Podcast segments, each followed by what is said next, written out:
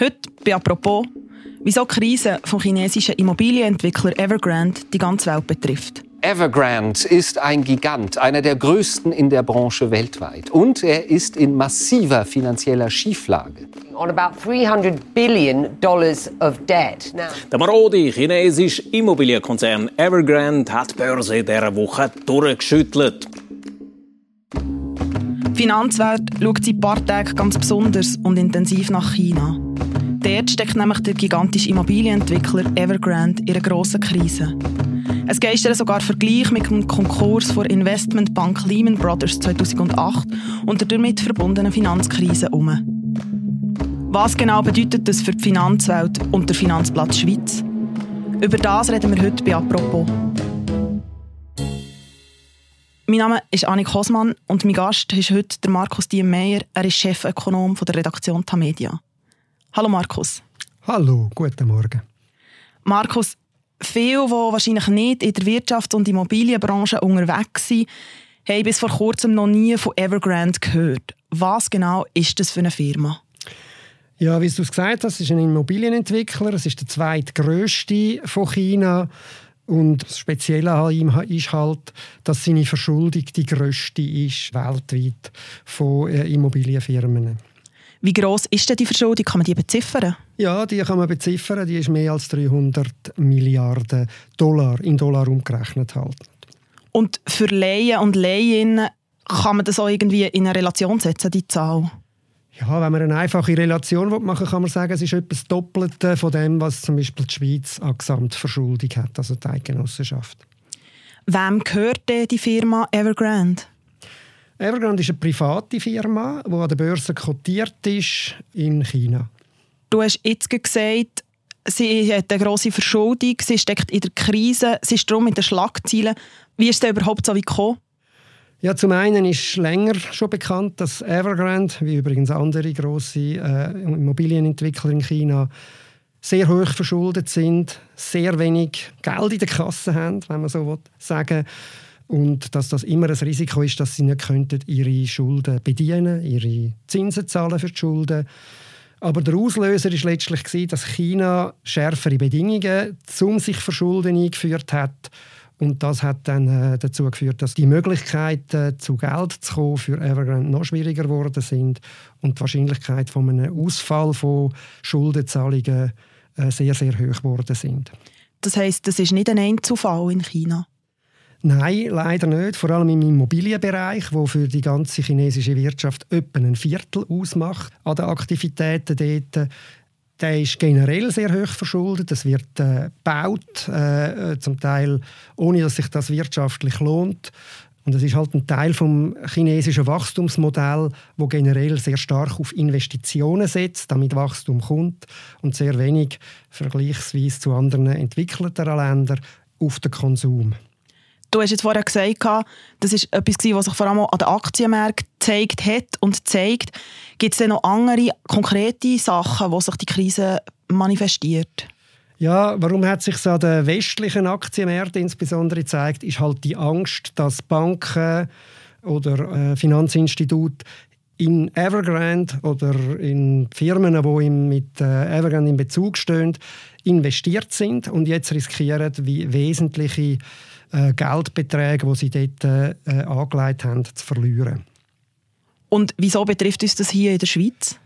Ja, es betrifft uns natürlich in erster Linie, weil unsere beiden Grossbanken zum Beispiel dort der Verdacht aufgekommen ist, dass sie könnten dort investiert sein. Wir haben dann natürlich dann die Angst, dass es wieder könnte eben eine Finanzkrise geben, dass die könnten gefährdet sein. Das würde natürlich dann das ganze Land betreffen.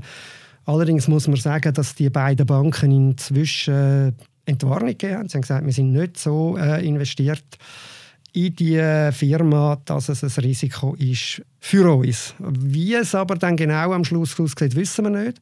Dann gibt es aber einen zweiten Kanal, das ist, wenn äh, China das Modell, das auf Verschuldung basierte Wachstumsmodell wirklich ändert und sehr viel tiefere Wachstumsraten hat, dann wird es natürlich die ganze Weltwirtschaft betreffen, wo China einfach einen wahnsinnig wichtigen Anteil davon hat.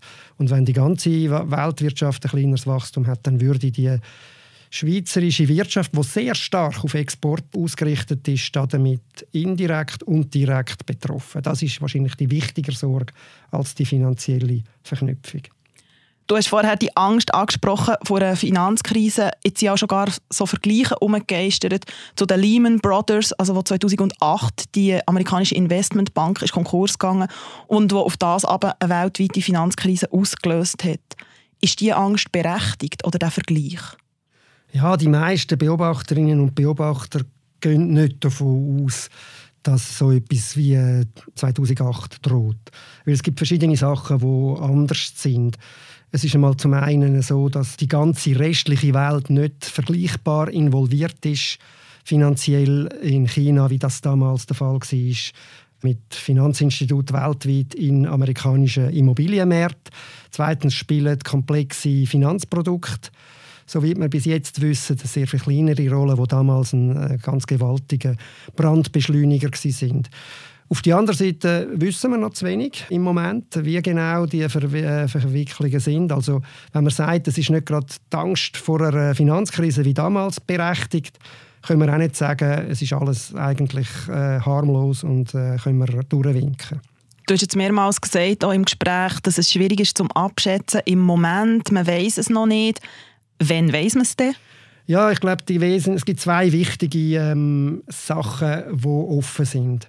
Das eine ist einmal, wer ist alles wie mit Evergrande verwickelt? Und zwar nicht nur im Ausland, also weltweit, sondern auch in China selber.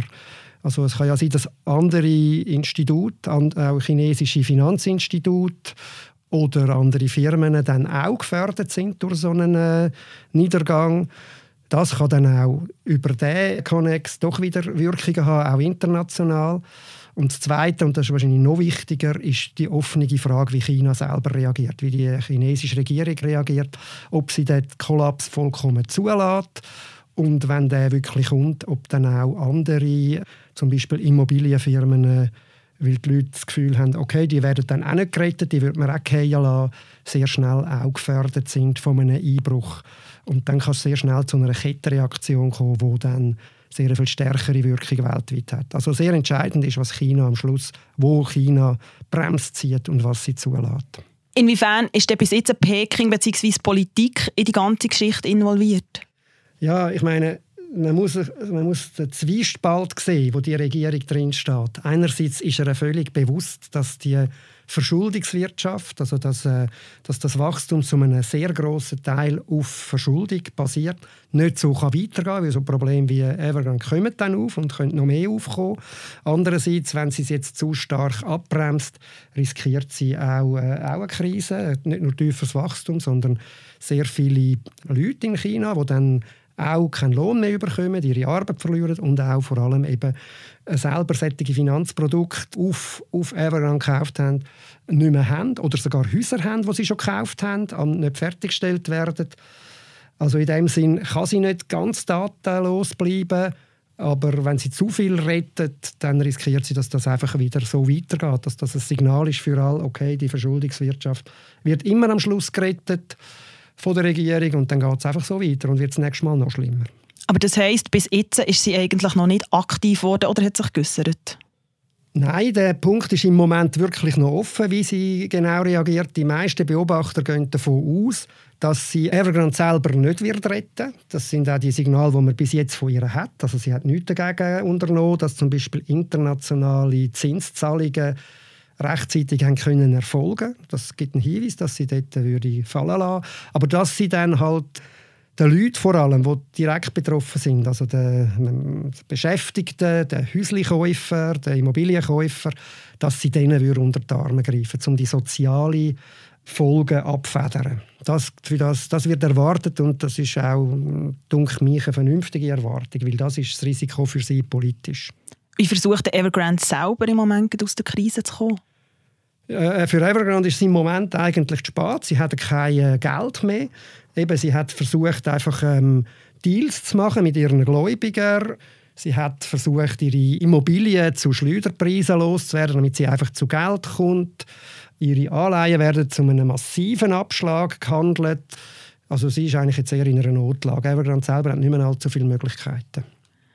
Du hast vorher verschiedene Zukunftsszenarien so ein bisschen angedeutet. Wenn jetzt wirklich die chinesische Regierung nichts macht und Evergrande tatsächlich Konkurs geht, was wird passieren oder welche Folgen hat das? Ja, eben, wir sind im spekulativen Bereich.